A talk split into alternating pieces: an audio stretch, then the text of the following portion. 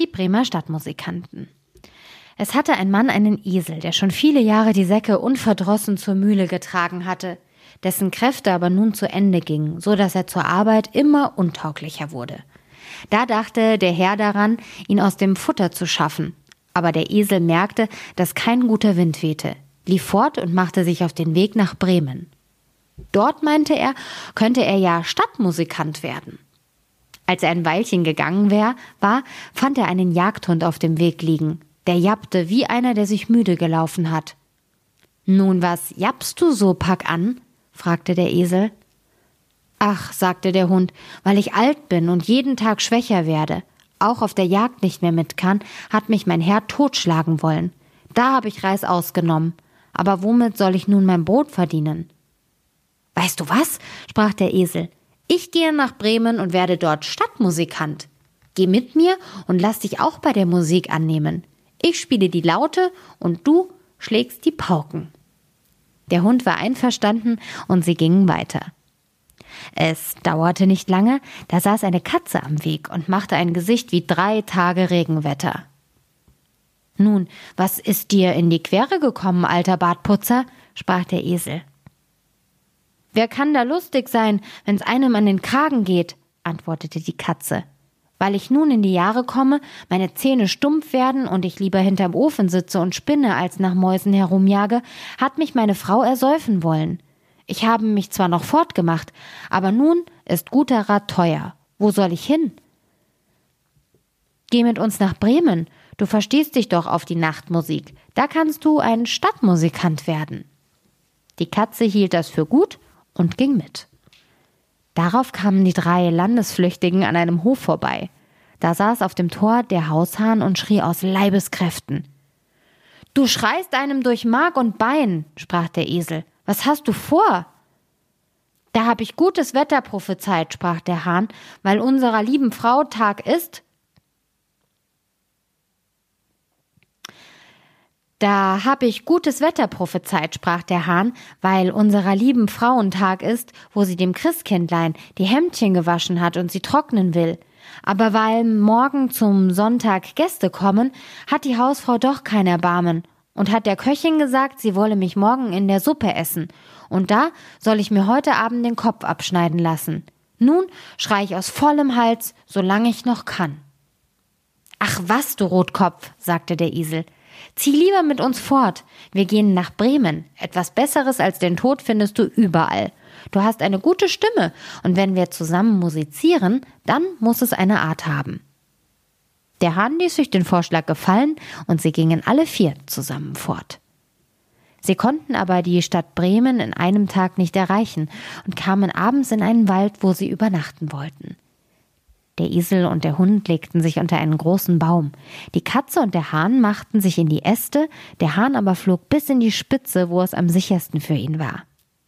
Ehe er einschlief, sah er sich noch einmal nach allen vier Winden um. Da schien ihm, er sehe in der Ferne ein Fünkchen brennen und rief seinen Gefährten zu, es müsste nicht sehr weit ein Haus sein, denn es scheine ein Licht. Da sprach der Esel, dann müssen wir uns aufmachen und noch hingehen, denn hier ist die Herberge schlecht. Der Hund meinte, ein paar Knochen und etwas Fleisch dran täten ihm auch gut. Also machten sie sich auf den Weg nach der Gegend, wo das Licht war, und sahen es bald heller schimmern, und es wurde immer größer, bis sie vor ein hell erleuchtetes Räuberhaus kamen. Der Esel als der Größte näherte sich dem Fenster und schaute hinein. Was siehst du, Grauschimmel? fragte der Hahn. Was ich sehe, antwortete der Esel, einen gedeckten Tisch mit schönem Essen und Trinken, und Räuber sitzen daran und lassen sich's gut sein. Das wäre etwas für uns, sprach der Hahn.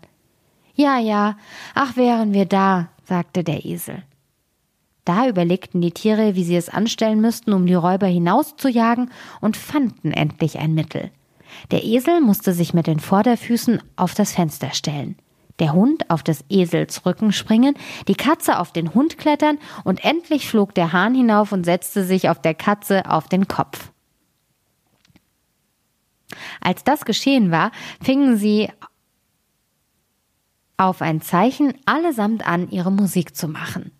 Der Esel schrie, der Hund bellte, die Katze miaute und der Hahn krähte. Dann stürzten sie durch das Fenster in die Stube hinein, dass die Scheiben klirrten. Die Räuber fuhren bei dem entsetzlichen Geschrei in die Höhe, glaubten, ein Gespenst käme herein und flohen in größter Furcht in den Wald hinaus. Nun setzten sich die vier Gefährten an den Tisch, nahmen mit dem Vorlieb, was übrig geblieben war, und aßen, als wenn sie vier Wochen hungern sollten. Als die vier Spielleute fertig waren, löschten sie das Licht aus und suchten sich eine Schlafstätte, jeder nach seiner Natur und Bequemlichkeit.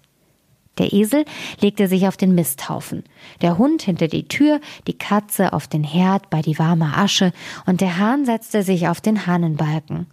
Und weil sie müde waren von ihrem langen Weg, schliefen sie auch bald ein. Als Mitternacht vorbei war und die Räuber von weitem sahen, dass kein Licht mehr im Haus brannte, auch alles ruhig schien, sprach der Hauptmann Wir hätten uns doch nicht ins Boxhorn jagen lassen sollen und schickte einen hin, das Haus zu untersuchen. Der Abgeschickte fand alles still, ging in die Küche, ein Licht anzuzünden, und weil er glaubte, die glühenden, feurigen Augen der Katze seien lebendige Kohlen, hielt er ein Schwefelhölzchen daran, dass es Feuer fangen sollte. Aber die Katze verstand keinen Spaß, sprang ihm ins Gesicht, spie und kratzte. Da erschrak er gewaltig, lief und wollte zur Hintertür hinaus, aber der Hund, der da lag, sprang auf und biss ihm ins Bein und als er über dem Hof am Misthaufen vorbeirannte, gab ihm der Esel noch einen tüchtigen Schlag mit dem Hinterfuß. Der Hahn aber, der von dem Lärm aus dem Schlaf geweckt und munter geworden war, rief vom Balken herab Kikeriki. Da lief der Räuber, was er konnte, zu seinem Hauptmann zurück und sprach Ach, in dem Haus sitzt eine greuliche Hexe, die hat mich angehaucht und mir mit ihren langen Fingern das Gesicht zerkratzt. Und vor der Tür steht ein Mann mit einem Messer, der hat mich ins Bein gestochen. Und auf dem Hof liegt ein schwarzes Ungetüm, das hat mit einer Holzkeule auf mich losgeschlagen. Und oben auf dem Dach, da sitzt der Richter, der rief, bringt mir den Dieb her. Da machte ich, dass ich fortkam. Hm, von nun an trauten sich die Räuber nicht wieder in das Haus. Den vier Bremer Musikanten gefiel's aber so gut darin, dass sie nicht wieder heraus wollten. Und der das zuletzt erzählt hat, dem ist der Mund noch warm.